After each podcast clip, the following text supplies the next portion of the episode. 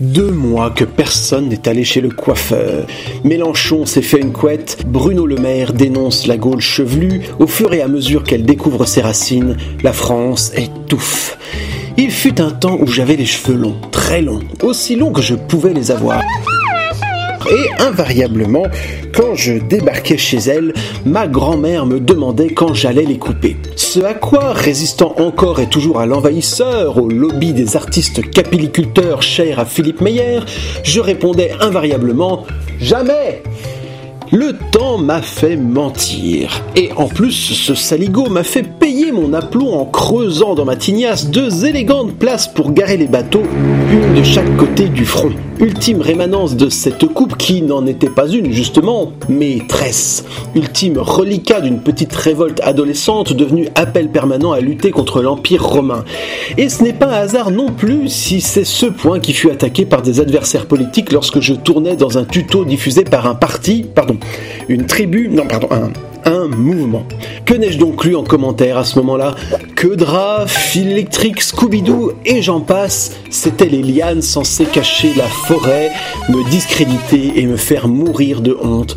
Dommage pour eux que j'ai connu bien pire en termes de harcèlement en meute et que j'ai la fibre fière et une résistance au moins équivalente à celle de mes mèches nourries jusqu'aux pointes et riches d'une kératine solide et soyeuse à la fois. Oui, je suis soyeuse.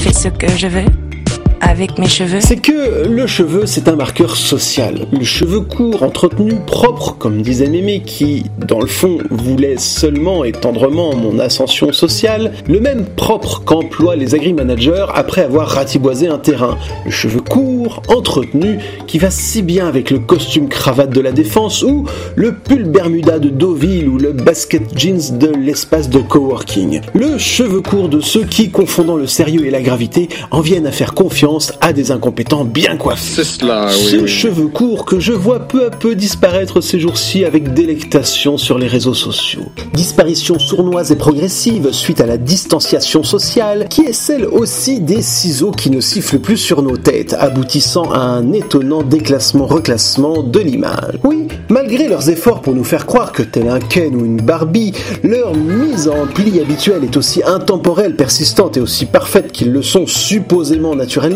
les riches ont les cheveux qui poussent.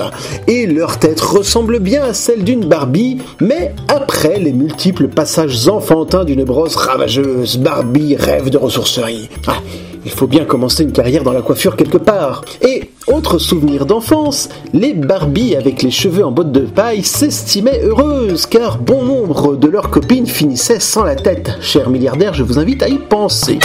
Et à tous les autres Gaulois réfractaires, je rappelle qu'on a toujours besoin d'un plus petit que soi et ça tombe bien, il paraît que la nuque dégagée, ça fait plus propre.